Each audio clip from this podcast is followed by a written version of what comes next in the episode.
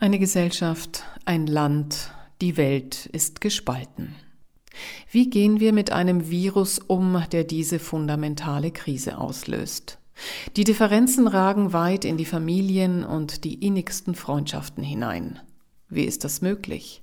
Warum scheinen die unterschiedlichen Auffassungen nicht mehr tolerierbar? Zwei Frauen stehen fassungslos vor diesem Unvermögen, selbst nach 50-jähriger enger Freundschaft. Wir nennen sie Katrin und Lydia. Katrin ist verwundert über die Art der alternativen Medien, die ihre Freundin zu Rate zieht und meint, sie hätte sich verrannt. Lydia kommt nicht damit zurecht, dass Katrin mit ihr in der Causa Corona nicht in die Tiefe gehen will und staunt über deren Vertrauensseligkeit. Sie haben sich mit Patrick Nini einen Coach aus Linz gewählt, um aus dieser Krise herauszufinden. Patrick Nini ist unter anderem Autor des Buches Dialog statt Spaltung. Hören Sie heute den zweiten Teil dieser Auseinandersetzung. Die ersten Fragen gehen an Katrin.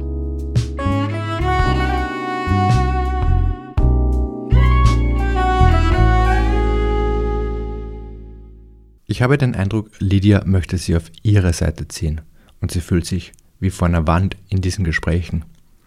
Sie hat den Eindruck, sie blocken ab. Es gibt zwei Arten von Zuhören.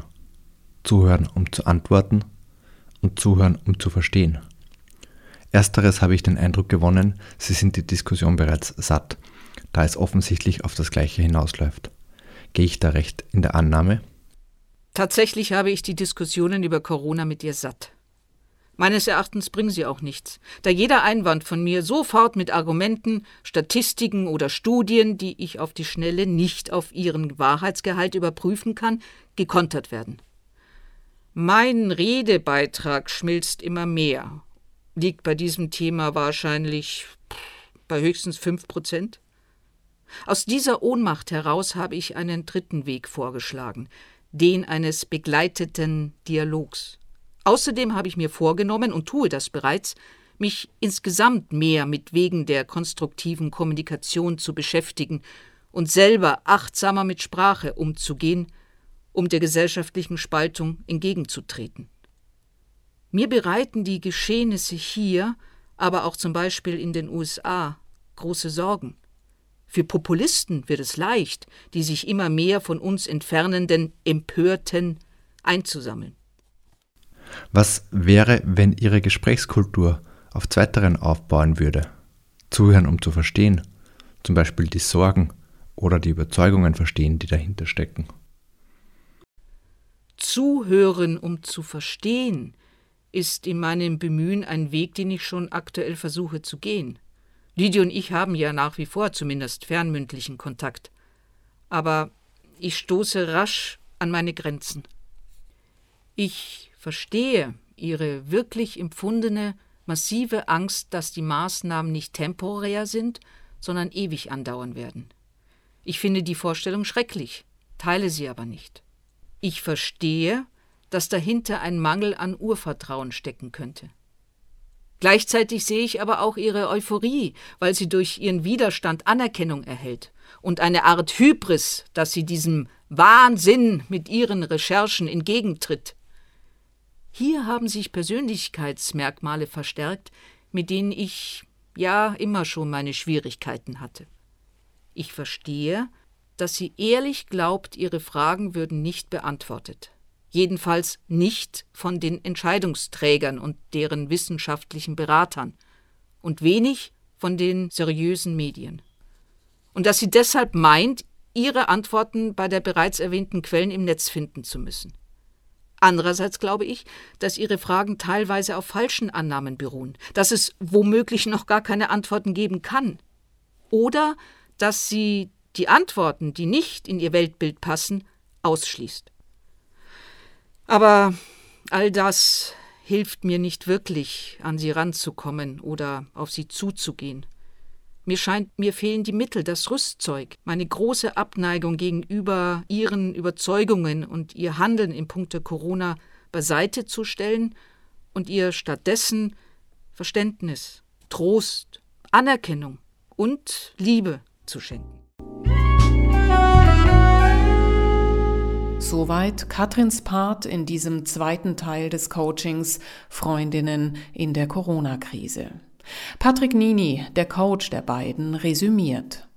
Ich habe den Eindruck, es schwingt immer noch das Ziel mit, entweder die andere Person drehen oder sich nicht verbiegen zu lassen. Das erklärt auch, warum das Thema so emotional wird.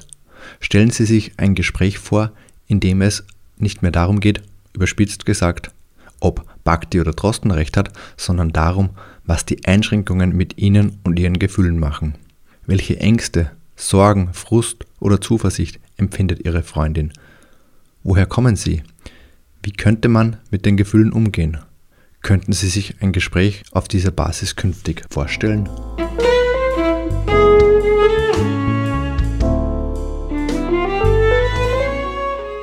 Und hier antwortet jetzt Lydia. Ehrlich gesagt spüre ich bei Katrin keinen Frust, keine Ängste oder Sorgen. Ihre Aussagen fühlen sich zuversichtlich, vertrauensvoll, ja sogar hoffnungsfroh an. Denn, wie in jeder Situation, gibt es in diesem Corona-Geschehen natürlich auch positive Seiten. Auch ich genieße den blauen Himmel, um das mal als Synonym für die positiven Seiten, beispielsweise für die Umwelt zu nennen. Ich schaue mir aber sehr kritisch an, dass genau diejenigen, die über 2000 Milliardäre dieser Welt, die uns nämlich genau diesen blauen Himmel im Schatten der Pandemie versprechen, ihr Vermögen im letzten Jahr um 28 Prozent gesteigert haben, also den Ärmeren und den Ärmsten zig Milliarden weggenommen haben. Da schwindet dann meine Zuversicht, dass diese Effekte auf Philanthropie fußen und die Gesellschaft positiv voranbringen. Also ja, Herr Nini, Sie haben recht. Zwischen Katrin und mir klaffen offenbar Optimismus und Skeptizismus. Das ist genau mein Problem. Ich weiß nicht, wie ich ohne verletzend zu werden mit diesem für mich an Naivität grenzenden Vertrauen und Optimismus umgehen soll. Ich habe keine Ahnung. Sie sagen, Ihre Art und Weise, Dinge, die Ihnen wichtig sind, mit Vehemenz und Nachdruck vorzutragen, hat sie noch nie gemacht. Warum möchten Sie mit diesem Nachdruck bei Katrin unbedingt durchdringen? Möchten Sie Katrin auf Ihre Seite ziehen? Und wenn ja, warum? Ich will niemanden auf eine Seite ziehen oder gar zwingen. Aber ja, natürlich, ich würde gerne überzeugen. Und wenn die andere die besseren Argumente hat, dann schwenke ich ein. Das ist meines Erachtens der Sinn einer Diskussion. Die Art und Weise, wie ich das tue, stammt aus einer harten familiären Schule. Sanftmut stand hier nicht an vorderster Front. Da kann ich sicher noch viel lernen. Aber zur Diskussion an sich. Ich glaube, dass es erstmal nötig ist, auf eine gemeinsame Informationsbasis zu kommen. Dazu müssen die jeweiligen Informationen auf den Tisch. Ich habe mit Katrin immer gesellschaftliche und menschliche Themen auf Augenhöhe diskutiert, weil das von klein auf unsere gemeinsamen Interessen waren und wir uns immer auf den gleichen Stand geholt haben. Das findet bei medizinischen Themen und speziell bei Corona leider nicht statt. Ich weiß nicht warum. Da kann ich nur mutmaßen. Ich glaube, es ist sehr weiblich, in einem Gespräch am Ende Einigkeit erzielen zu wollen. Unter Männern kenne ich es, dass sie sich trefflich streiten können, ohne einig zu werden und danach gemütlich gemeinsam ein Bier trinken. Unter Frauen erlebe ich häufiger das Bedürfnis, einen Nenner zu finden, am Ende gleich zu schwingen. Vielleicht ist das auch eine meiner Motivationen, mich mit Katrin weiter über Corona auseinandersetzen zu wollen. Sie sagen, Sie stehen vor einer Wand, wenn es um die Themen Vertrauen in die Wissenschaft, Regierung und Unabhängigkeit der Medien geht. Vertrauen Sie wissenschaftlichen Erkenntnissen?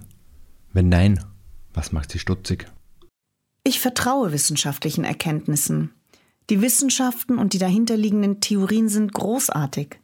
Sie werden nur leider durch die Art ihrer Finanzierung und Politisierung korrumpiert und missbraucht. Ich sehe mir die Daten gerne genauer an, also auch die Studien, die die Grundlage zu einem Artikel oder einem Beitrag liefern. Wenn wissenschaftliche Ergebnisse in den Medien nicht oder nicht klar dargestellt werden, durch Auslassung oder verzerrende Hinzufügungen, meines Erachtens benutzt oder manipuliert werden, werde ich extrem skeptisch. Und das sehe ich in dieser Zeit häufig. Ich nenne nur ein Beispiel. Monatelang haben wir Infektionszahlen genannt bekommen, die weder ins Verhältnis zur Anzahl der Testungen gesetzt wurden, noch zur Teststrategie. also wer überhaupt getestet wurde, noch zur Anzahl der tatsächlich Erkrankten. Dann wurden diese Zahlen zu Beginn ausschließlich kumuliert, eine bekannte propagandistische Methode, um Panik zu erzeugen. Erst nach vielen Wochen und Hunderten von Rückfragen von Journalistinnen, Ärztinnen und Statistikerinnen hat das RKI begonnen, etwas differenziertere Zahlen zur Verfügung zu stellen. Bis heute haben wir allerdings keine wissenschaftlichen Aussagen über die tatsächlichen Infektionen, die der PCR-Test gar nicht messen kann, und die Symptome bzw. tatsächlichen Erkrankungen und Erkrankungsverläufe. Genauso sieht es mit der Zuordnung von Toten an oder mit Corona zu den jeweiligen anderen Erkrankungen aus. Sie merken, da könnte ich unendlich weitermachen, und genau da ist dann der Punkt, an dem Katrin aussteigt und sagt, wir müssen jetzt aufhören. Haben Sie grundsätzliches Misstrauen gegenüber der Regierung, allgemein oder nur auf Corona bezogen? Grundsätzlich stehe ich jedem, der Macht hat, kritisch gegenüber. In der Regel genügt es mir aber, wenn die Regierung ihr Handeln offenlegt. Wenn sie das nicht tut, hat sie mein volles Misstrauen. Bislang hat sich die Opposition meistens zu Wort gemeldet und die extremeren Gangarten der Regierungsparteien einhegen können und zusammen mit kritischen Medien auf Transparenz gedrängt. Heute sehe ich nirgends ein wirkmächtiges Korrektiv. Gleichzeitig wird die blinde Zustimmung der Entscheidungen eingefordert mit Sätzen wie die Maßnahmen dürfen nie hinterfragt werden. Was stört Sie an der aktuellen Medienkultur? Hat sich das seit Corona verändert? Ja, das hat sich extrem verändert. Aber vielleicht bemerke ich die Veränderung auch erst, seit ein allumfassendes Thema uns im wahrsten Sinne des Wortes beherrscht. Und das ist meines Erachtens erst über eine äußerst undifferenzierte, geradezu gleichgeschaltete Darstellung in den Medien möglich. Ich habe keine Ahnung, was oder wer in die Redakteurinnen und in die Redaktionen gefahren ist. An der Stelle würde ich gern nochmal auf die Äußerungen von Katrin kommen, dass ich in alternativen Medien lesen würde, wofür sie ja wenig Verständnis aufbringen kann. Der Hintergrund ist genau der. Ich finde auf meine vielen, vielen Fragen bezüglich des gesamten Corona-Szenarios in den sogenannten offiziellen Medien keine Antworten und suche deshalb in anderen Medien oder in der ausländischen Presse. Es ist ja nicht so, dass ich die gängigen nicht auch lesen würde, von Süddeutsche bis Taz. Deren Wandlung allein ist eine gesonderte Abhandlung wert. Aber zum Beispiel die tatsächliche Aufarbeitung der aktuellen Studienlage oder Kritik an wissenschaftlich unfundierten Maßnahmen finde ich dort nicht. Auch kaum journalistische Einordnung des Wirtschaftsdesasters oder der rechtlich immer noch ungeklärten Grundrechtseingriffe. Das wird dann mal in einem Kommentar aufgegriffen als Feigenblatt.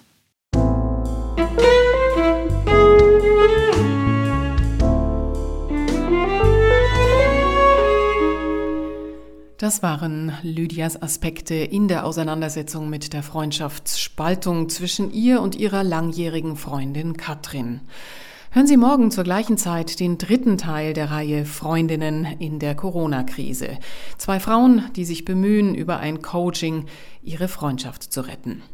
Patrick Nini, der Linzer Coach, ist unter anderem Autor des Buchs Dialog statt Spaltung, das im Gabal Verlag erschienen ist. Die Freundinnen, die wir in unserem Beitrag Katrin und Lydia nannten, wurden gesprochen von Marion Freundorfer und Alexa Rodrian. Die musikalischen Elemente stammen von Konstantin Pritz. Alle Folgen gibt's hier bei Radio München, den Podcast in Kürze auf unserer Homepage und unseren Kanälen auf Soundcloud, Telegram, YouTube und Twitter.